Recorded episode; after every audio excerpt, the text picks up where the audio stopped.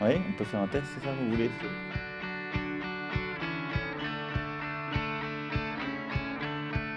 Allez-y, dites deux mots. Alors,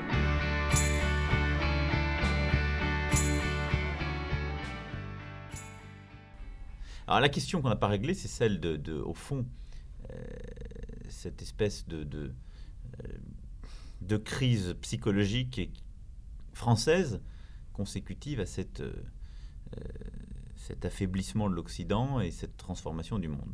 Parce qu'une fois qu'on a dit ça, comment vous, vous voyez les conséquences de tout cela sur, au fond, notre capacité à nous organiser et à agir? Pour le moment, mon diagnostic n'a rien d'original. Ça se manifeste essentiellement par des phénomènes de désorganisation, de décomposition, qui sont un peu affolants, effectivement. Il y a une. Euh, mais je, suis absolument convaincu que ce n'est pas un état normal et fatal. Alors, et c'est un état où la parole politique compte énormément, en fait parce que, en gros, le, le, le, politique, la parole politique est perçue aujourd'hui comme une parole d'évitement de tout ce qui fait problème. C'est le, alors, dès que vous dites ça dans le milieu politique, on vous dit non mais n'y est pas. Les gens ils veulent pas entendre parler de ça, ils s'en foutent. Ce qu'ils veulent, ce qui les tracasse, c'est leur petit problème le petit à leur échelle, qui peuvent être très grands collectivement, le chômage, l'insécurité, bon, etc. Et moi, je, crois que si on s'enferme là-dedans, euh, on n'aura pas de solution.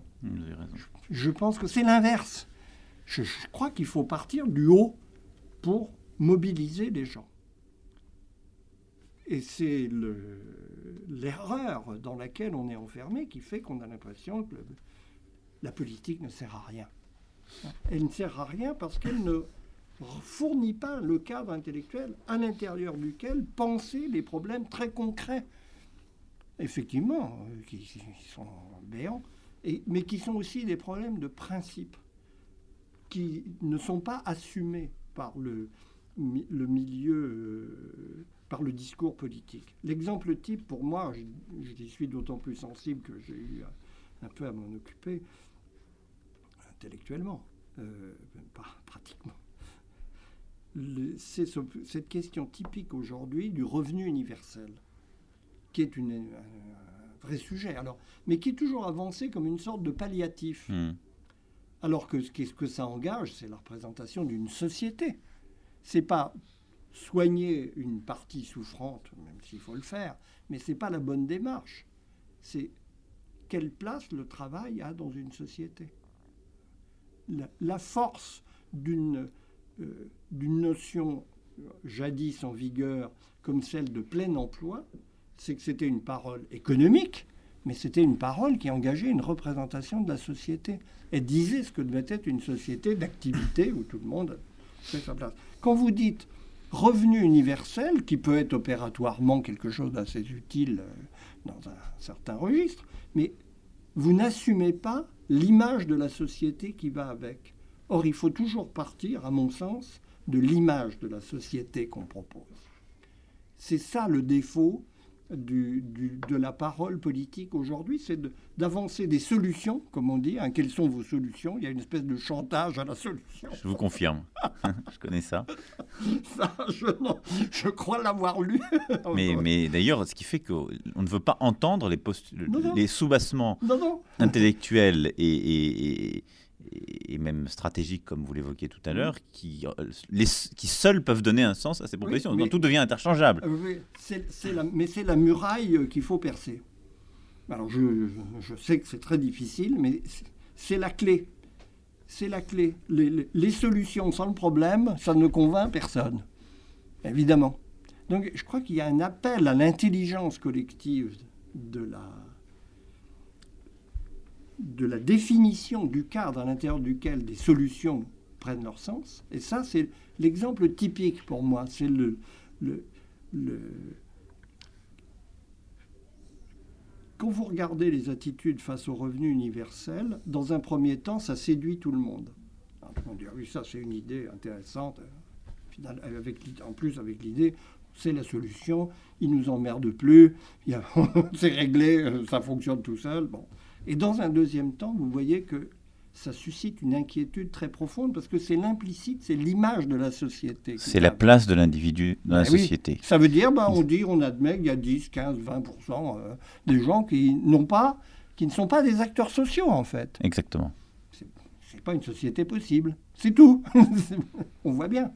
Et je suis content que vous évoquiez ce sujet parce que je ne me, suis pas exprimé publiquement sur ce point à cause de cet inconfort. Ben c'est que si on construit, si on a une vision de la société, moi je n'ai pas d'autre vision que celle du rapport au travail, ben ben parce que c'est ce qui permet d'avoir une place sociale, une émancipation, une relation à l'autre. La question c'est comment, et on en revient à la crise de, l'économie de marché, et c'est d'ailleurs clé, parce qu'à mon avis c'est ce rapport au travail aussi qui mine notre société, c'est sa mmh. capacité à intégrer c'est comment on fait pour intégrer des gens qui non seulement n'ont plus un rapport au travail, mais qui sont parfois les enfants ou les petits-enfants de gens qui, qui sont des chômeurs, qui sont des chômeurs à vie. Exactement. Ah c'est clair. Et donc la, question, on n'a pas réussi à traiter parce qu'on est resté dans un modèle statutaire mmh. justement euh, depuis le début de la crise. Moi, je n'ai connu que la crise. Mmh. on, m'a toujours parlé que de la crise. Donc, ce truc, c'est pas qu'une crise. Donc, ça veut dire que le modèle dans lequel on vit est arrivé à bout de souffle. Bah, ce modèle-là, comment on arrive à donner en effet une place, un rôle social à tous les individus, alors même que euh, on n'arrive pas à les intégrer dans un cadre de travail? C'est ça la clé. Moi, je suis attaché à la représentation par le travail et je pense qu'on ne peut pas le faire. Alors, la question, c'est est-ce que il y a au fond euh, d'autres formes de travail qui peuvent émerger, de travail collectif, euh, de travail qu'on voit déjà émerger aujourd'hui dans les associations, mhm. qui ne sont pas non plus, simplement le, fonctionnaire, qui justifie une rémunération mhm. et donc de pouvoir vivre dignement, mais en contrepartie d'un rôle et d'une utilité. Euh, parce que l'utilité, c'est ce qui donne du sens à ma vie et ce qui donne sa place.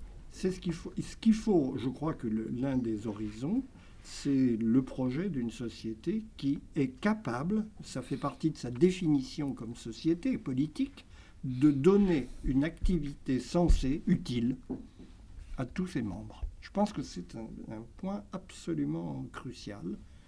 Euh, de, il faut trouver, si je puis dire, un équivalent du plein emploi, qui pour des tas de raisons que vous connaissez mieux que moi n'est plus une notion très opératoire au sens euh, où justement elle impliquait une fermeture relative du, de la zone d'emploi, si je peux dire, hein, pour permettre une bonne régulation interne des, Mais il faut lui trouver un équivalent. Ça, je crois que c'était fait dans la mesure où, non seulement comme le, travail est une est effectivement le, moyen d'insertion sociale, mais c'est aujourd'hui le seul moyen pour les gens de se représenter vraiment une identité personnelle solide. Le cas le plus typique étant celui d'ailleurs, c'est très simple, on a une euh, mutation contemporaine qui en témoigne, c'est la condition des femmes. C'est par le travail que les femmes accèdent à une identité sociale que le, le rôle de mère au foyer, si noble soit-il, ne fournit plus. C'est très frappant. Même dans les populations immigrées, c'est extraordinaire. Vous prenez une femme africaine qui arrive d'une société où c'est vraiment très différent, elle met très peu de temps à comprendre en France que c'est par le travail qu'elle va exister, tout simplement. Qu'elle va exister du point de vue de cette identité sociale. Qu'elle va être reconnue dans la société, qu'elle va avoir des amis, une sociabilité, une place.